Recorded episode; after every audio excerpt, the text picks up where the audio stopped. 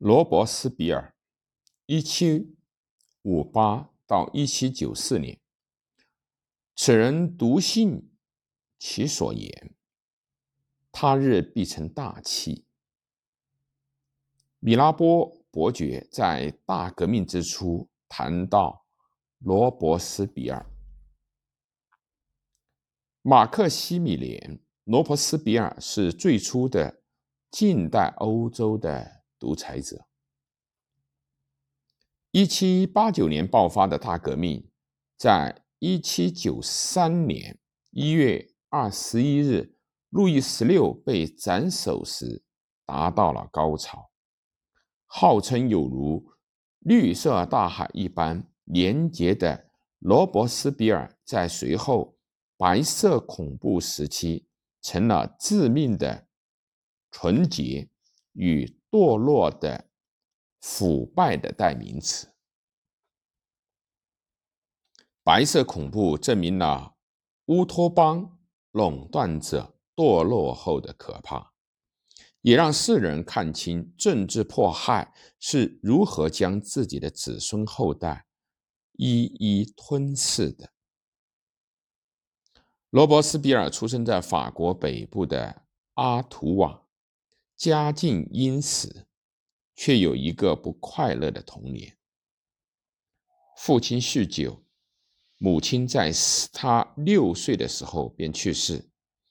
即便如此，年轻的马克西米连仍然考入了享有盛名的路易勒格朗中学学习法律，并成了有名的平民主义者，与富人对立。捍卫穷苦人民的利益，同许多将要投身法国革命的同从业者，比如狂热的律师路易德圣卢斯特和激进派记者让保尔马拉一样，罗伯斯比尔急切地学习瑞士人让雅克卢梭的哲学理论。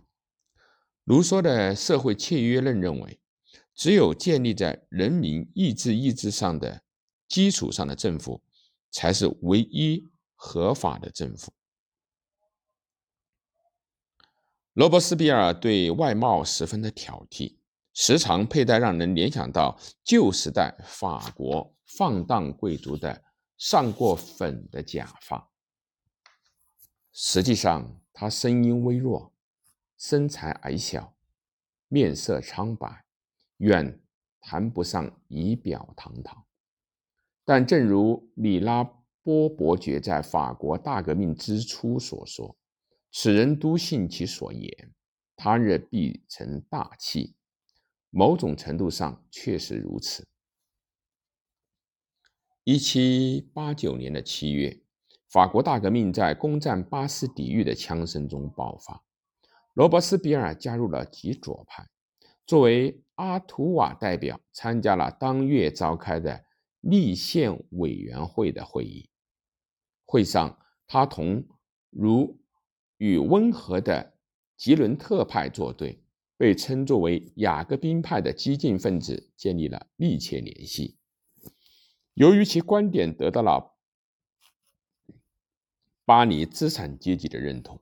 罗伯斯比尔的地位节节攀升，在1791年成为公诉人，拥有对所有市民无需审判和上诉的生杀大权。随后的一年，他又晋升为三级会议巴黎第一等代代表。在法国大革命潜在敌人难以平复的恐惧困扰着罗伯斯比尔。1792年。审判路易十六的时候，他猛烈地批评昔日的国王，并坚持路易必须死，国家才能存。罗伯斯庇尔残暴的名声主要是作为公共安全委员会的领导成员时留下的。一七九三年的四月，国民工会决议成立为公共安全委员会。并赋予其无限的法律独裁权。罗伯斯比尔六月被选为委员，随即发动了恐怖的统治。数以万计对君主制曾经表达过同情的人，或者认为雅各宾派的做法过激者，都被以背叛者之名而逮捕，不经审判即被送上了断头台。实际上，罗伯斯比尔个人的每一个敌人都遭到了清算，被运用国家手段无情的晋升。罗伯斯比尔更是在1794年4月时，亲自确保他的对手乔治·丹东与卡米尔·德穆兰被处决。罗伯斯比尔及其朋党将眼光投向了。在里昂、马赛与位于法国西部旺代的乡村不断发展的法国大革命反对活动，在超过十万男女及儿童在罗伯斯比尔的命令下遭杀害以后，革命军将领弗兰索瓦·约瑟夫·韦斯特曼致信委员会：旺代已经不复存在。我以铁蹄践踏儿童，残杀妇女，灭绝了。道路上满是尸体。对罗伯斯庇尔而言，革命的美德与恐怖统治并行不悖。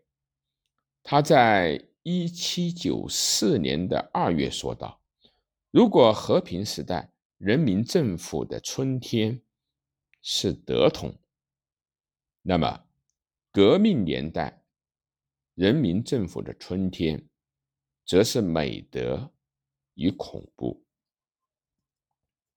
没有恐怖的美德是致命的，没有美德的恐怖，则是无力的。罗伯斯庇尔的专制使他逐渐被孤立。当他指责国家安全委员会密谋推翻他的时候，委员会集体背叛了他，向其发出了逮捕令。罗伯斯庇尔被迫退到了大本营巴黎市政厅。随着前来逮捕他的部队进入楼内，被其亲信乔治·库东、路易德·圣·卢斯特、菲利普·勒巴和弗朗索瓦·昂里奥围在当中的。罗伯斯比尔企图自杀，却意外的只打掉了自己的下巴。士兵们走带走了，鲜血直淌，痛苦的咆哮着的罗伯斯比尔，随后便在断头台上了结了他。罗伯斯庇尔就这样步入了他的反对者的后尘。有人认为啊，罗伯斯庇尔是社会民主之父，他对人民事业的追求偶然导致了其过度的做法。也有人视他为虚伪的暴君，其恐怖统治在当代为希特勒所效仿。